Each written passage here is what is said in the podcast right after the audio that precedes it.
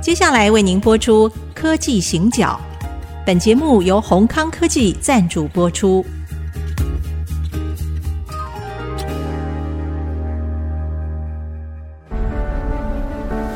从区域情势、产业变迁到文化体验，娓娓道来全球供应链的故事。欢迎收听《科技行脚》。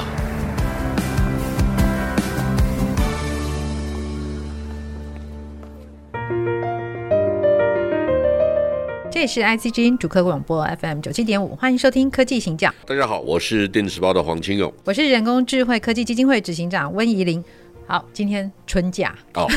正新好，对，就是其实这次的假期还蛮长的，而且很多人跑到日本去，所以啊，其实我应该前几天就在那个日经的网站上面看到了那个日本樱花季的影片，哎，我觉得啊。哎，他们很厉害哎、嗯就是一个财经的财经的媒体，但是它上面那些影片呢、四分多钟，然后是东京，因为其实樱花开的时间是对不一样嘛，日本这样好，一路会开到四月四月底去，啊，东京的，然后在各个区，它樱花怎么开？所以我觉得还好不在日本，嗯不然你看着樱花开是要叫人如何工作啊？它真的是非常非常的漂亮。哦，yes，对，那但我有个朋友就跟我说，没关系，那还好，只开了两个礼拜。我说啊，那不错，那就是接下来的五十周呢，我们都在工作以及等待下一个花季里面度过。哎，我觉得这种人生也也还蛮好的， 蛮浪漫的。所以我一直，我们小的时候会读那个《菊花与剑》啊，就是非常有名的一个人类学者，美国写，他们其实在研究日本嘛，对他就说他的个性啊，对民族性是非常冲突的。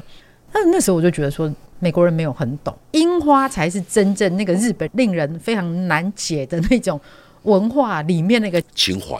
对他那个情怀、那个精髓。菊花当然是柔美啊，那当然是他们日本天皇的家徽。可是真正的那个里面有一个很深层那个底蕴是跟樱花有关系的。对，所以我我常觉得一方水土养一方人啊，这是真的。所以像我们我们在台湾长大的，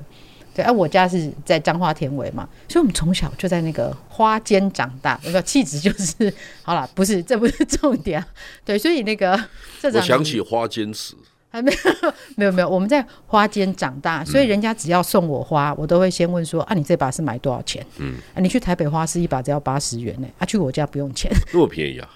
那我老婆跟我虚报，没有没有没有没有，我们说的是台湾的花，不是虚报，因为进口的花卉它的那个不一样，所以你哦要看花，其实你要看它的花苞的大小，这专业的吧？哦，对，还有它可以通常贵一点的话，它可以插比较久。哎，它的保鲜的技术会用的比较好，因为它大部分是进口的。哦这样子啊，对对因对为因为我家里花经常会换，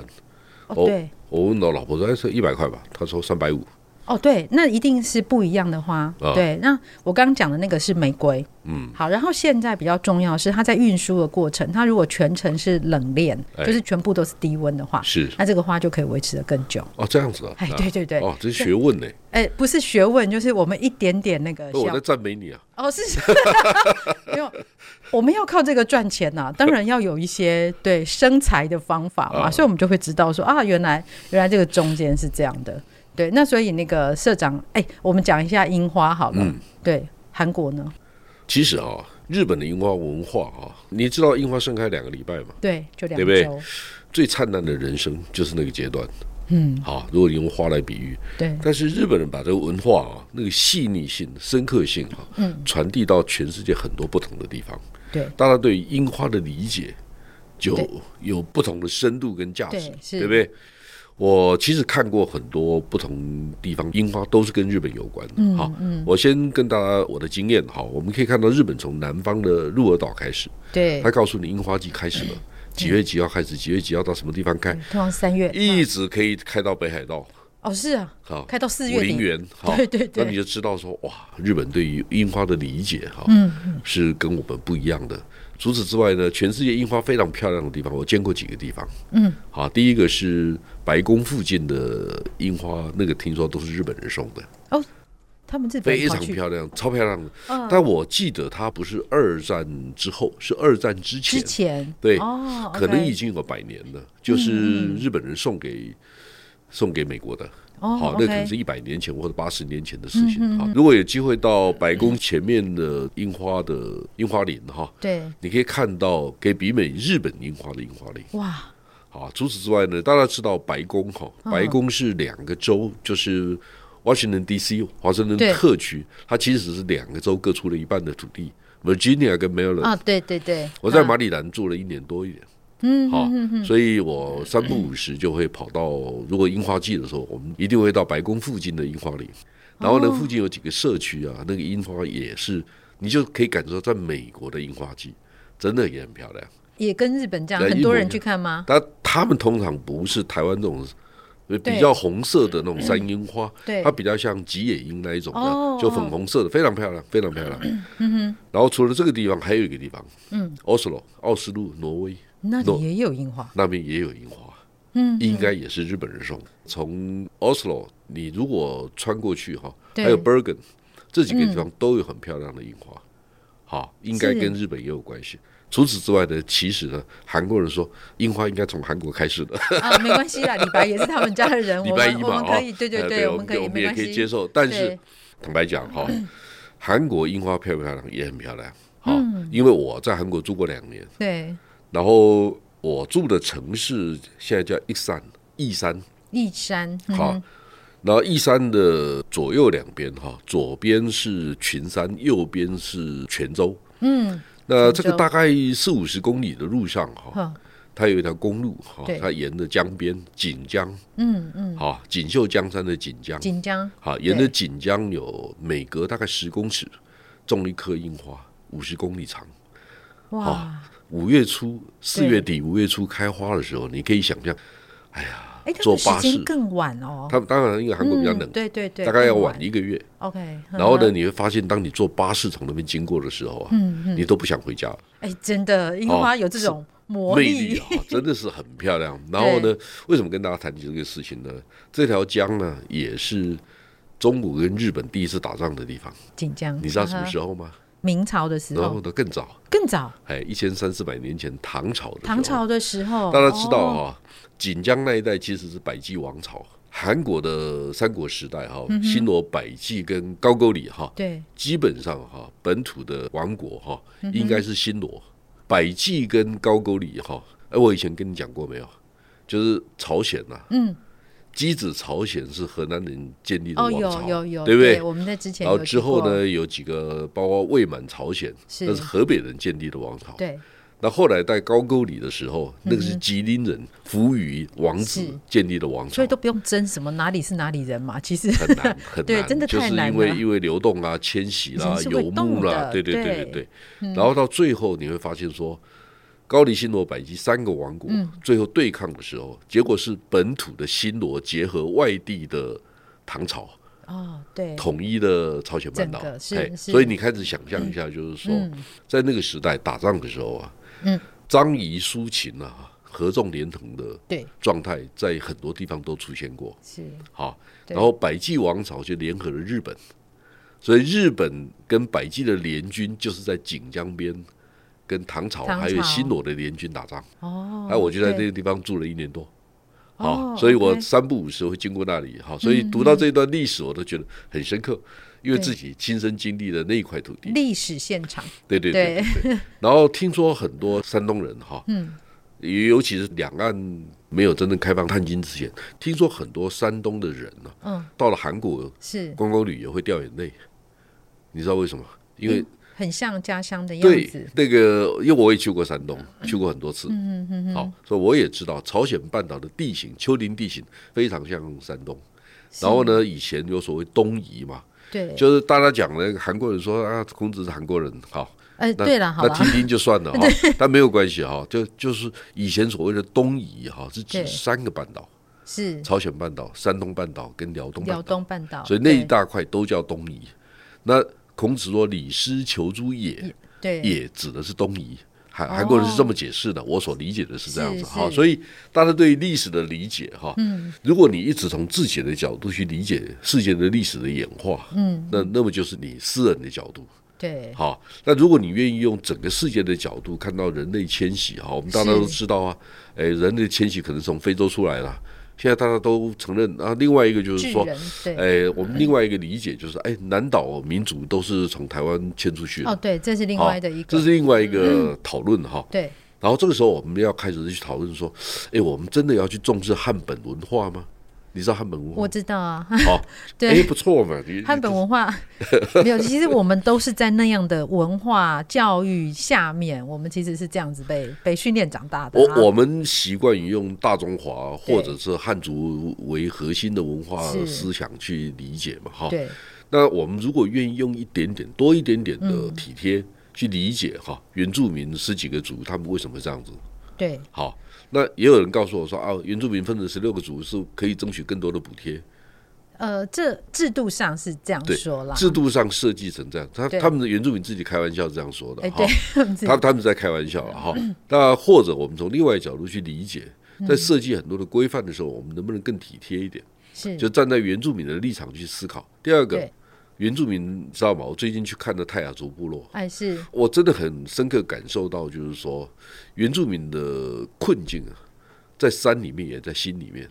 啊，的确哦是，山里面的是流通交通的时间比较长嘛，是人的沟通比较困难嘛。是第二个，文化的语境、语言的境界对，也限制你的思考的空这间。的确是，如如果你的语言的对多元性不够，是好，所以我们要怎么去理解这个对语言的深度？你有更多的语言深度，就有更多讨论的空间。是，所以我们其实怎么去看待这件事情？我们刚刚其实从日本的樱花一路谈到了一个文化的视野跟观点，然后其实我们回到了台湾原住民。好，那这正好这件事情，我也非常想要请教社长。我们先休息一下，待会回来。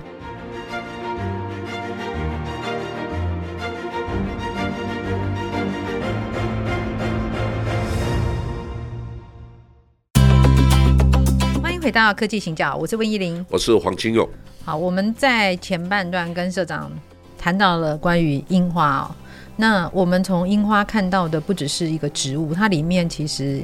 蕴含了一些我们对于大自然的观察，对于人文的理解，然后它甚至其实是牵涉到可能不同的民族或者种族。好，我们其实在看待这个世界的观点是有很大的不一样。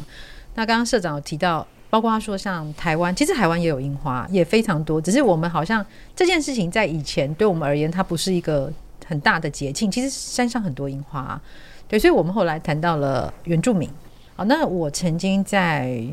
应该也是十几年前，我做过两三年的原住民的工作。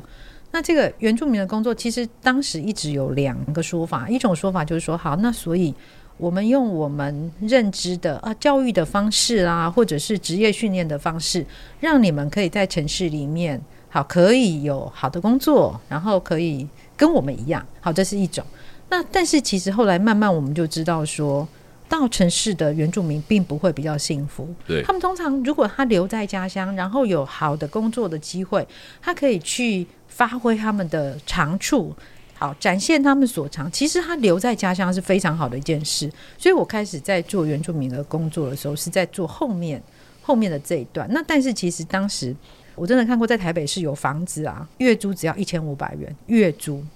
那不是很小的房子，蛮大的，但是那个房子呢，在很偏僻的地方，而且没有门，然后所以流浪狗随时可以进去，小孩也可以进去，那苍蝇啊什么当然都可以进去。所以我我其实我看过各种不一样的样态之后，我我们回过头来看哦，我们经常会用就是刚刚讲的那个汉族中心啊，我们自己的这个出发点，我去看，哎，那所以我来帮助你哈，我来帮忙你。可是其实好像有有些时候，这反而是帮倒忙。对，我不晓得社长你的观察，我就说原住民的困境在山里面，也在心里面哈。嗯，山里面是因为现实的交通条件，因为山区嘛哈，相对你成本高。我在参访泰雅族部落的时候啊，中午我们到坚石国小，嗯，我们听到合唱团在唱歌啊，好，是真的是天籁，天籁，天籁，超我好，听的，那就好像声音也可以遗传，音乐的感觉可以遗传。是是不是？然后重点是，我就问校长，因为他们两位校长一起合作的，嗯嗯，好，他说他们整个团可以到六十几个人，他说啊，那个社长前面那个几部车子就是把他们嗯载来练唱的，周末来看，嗯，如果没有交通工具，他没办法来，是好，那我心里就开始在想，我说，哎，这样一个团需要多少钱？啊，他们跟我说一年要一百多万，哈、嗯，那我在想说，这个不难啊，嗯，好，是我们大家合作一下就。是，那重点不是实际上的交通的困境，对，而是我在跟他们对话的过程当中，我理解到一件事情，因为他们想一直很积极，他们其实很热情，是非常，他好们 非常热情，然后想办法就是告诉我说，哎，我们还有好多好东西，你应该要知道。哎对，但后来我就告诉他说，哎，我给你一个建议哈、嗯你刚才讲的东西少讲一半，我听得更清楚。哦，没有，他他们的描述的方式，我同意，我同意，对，因为哎后来我们熟了嘛，对，熟了，因为就是一整天都在一起嘛，对啊所以我就跟他们讲说，哎、我告诉你，你刚才跟我讲了十点，我只能记得三 点。好，如果你告诉我五点，我可能记得比较详细一点。 我知道，你我知道有我意思吗我？有很多原住民朋友，他们很会说故事，然后巨细靡遗，要把那个对三对百对六十度的场景都告诉 不你，这个非常其实有啊趣。这个其实不是只有原住民有这个问题，嗯，本地人也有很多这种问题，一样啊一样啊很多人这种问题，就是说对，有一天我跟我大伯父哈、在对话的时候，嗯我大伯父是早稻田毕业的，是，然后有一天我们在头城哈、对，在某一个地方看着太平洋，嗯，然后我就说：“阿贝，我我终于理解到乌石港跟头尾港是两个港口。哦，”他说：“对啊，本来就两个港口。”我说：“嗯为什么我们从来都没听懂过？什么意思呢？没有人很详细的告诉我们嗯是是，这个变化的过程，关键的点在对哪里？对好对后来我终于搞清楚了，嗯哼，原来一八八三年有一艘美国的军舰沉没在乌石港，就出海口被堵住了。对，第二个，乌石港本身不是一个好港口，因为它是流沙很多的港口，哦对，所以它它一年不是全年十二个月都可以通船。嗯，就每一年，比如说东北季风来的时候，可能流沙会多，类似这种问题哈。是那一八八三年美国军舰沉没以后，啊这乌石港就不能用，但是我们运气很好，啊对，就那乌石港本来是宜兰河的出海口，嗯，好，对结果出海口在乌石港往南两公里的地方出现了一个新的出海口，所以原来的河道就变成头尾港，哦，因为以前要求的帆船啊那种吃对水深没那么深嘛，对对所以我们很幸运的就在头尾港的周边嗯出现了一条老街，那个就是和平老街，我们今天看到的老街。所以头尾港跟乌石港根本是两个港口。对他说：“对啊，本来就两个港口。”我刚才为什么特别强调但？是对你们来说不是嘛？因为你们看到他的时候，他就是对啊，对啊，对啊，我我只对知道是同一个港口。 对，你们 看到好的时候，他，就是然后就连在告诉一我起们家在这边造船，哎，我们家是造船呢。对连，然后我伯父是早稻田的，嗯哼，他为什么讲不清楚？这很习惯。对，台湾人认为对你你本来就应该懂啦。对，好，我们缺乏在不同的 milestone 上面定义问题的嗯嗯，习惯。是好是，，所以我为什么跟大家讲这个事情，就是说我们对台湾史的理解嗯是什么？对，有一天呢，我就跟我一个好朋友啊，这个好朋友啊，十五岁以前都在宜兰长大，是，因为书念得很好，对，他就在台北念建中，台大电机毕业的。嗯嗯，他有一天跟我讲，嗯，他突然跟我讲，他说啊，其实我不是宜兰人。我说为什么叫其实？对，好，因为他说他妈妈是宜兰人，所以他跟着妈妈到宜兰来住。他其实是桃园大溪李腾芳家族的后代，哦，OK，然后李腾芳家族啊，如果大家去过大溪有一个古宅，李腾芳古宅，他们是国定二级古迹，对，很漂亮的房子。是，他说我现在是我们李家最资深的长老。哦，好，然后呢，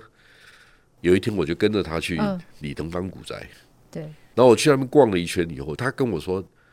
大溪原来有两大家族，一个嗯姓李，一个姓林的。姓李的就是我们，姓林的搬到了板桥以后，对变成板桥林家。啊，我说哦，是这，样子啊，是，那我就很好奇，很笨的问了一个问题，嗯，我说往下游走，那大溪跟板桥在同一条河边吗， 是，然后他就跟我说，你躺个半眼，头头壳坏去了。嗯，我说：“哎，大溪往南不是三峡土城吗？然后土城以后就到板桥啊，嗯，板桥以后到万华，万华到大稻城啊。嗯，是，那我说，那那大溪不在大汉溪旁边吗？啊，那跟淡水有什么关系？对啊，我是说啊，跟啊两个在同一条河边吗？他说你坦克派给啊，大汉溪就淡水河的上游啊。我说我从 来没想过这个问题、哎那第二个，这一条路是北台湾的经贸之路、哎，是因为北台湾的开发是从大溪开始的，嗯对，你知道为什么？嗯，因为脚板山的木材，木材对然后烧煤炭，然后呢是烧樟脑，对好炼制樟脑嘛，然后就因为这样子，大是溪、三峡、土城就逐步开发出来，然后才形成在下游的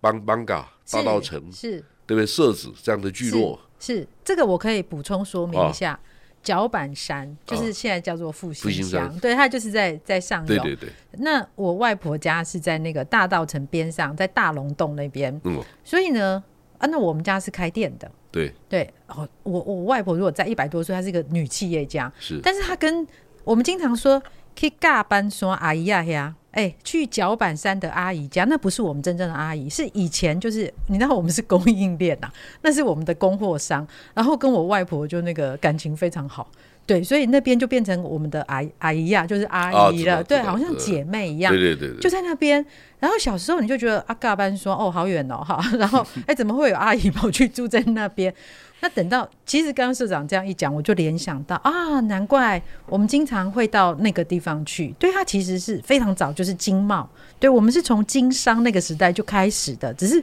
哎小时候真的没人告诉我们嘞。你知道吗？啊我们家在大龙洞对那个抚顺街以前有一个店面在那里，哦，真的，你知道抚顺街以前是干什么？以前是木材街，哦我们现在开锯木工厂，哦所以我们工厂在宜兰，店面是在台北，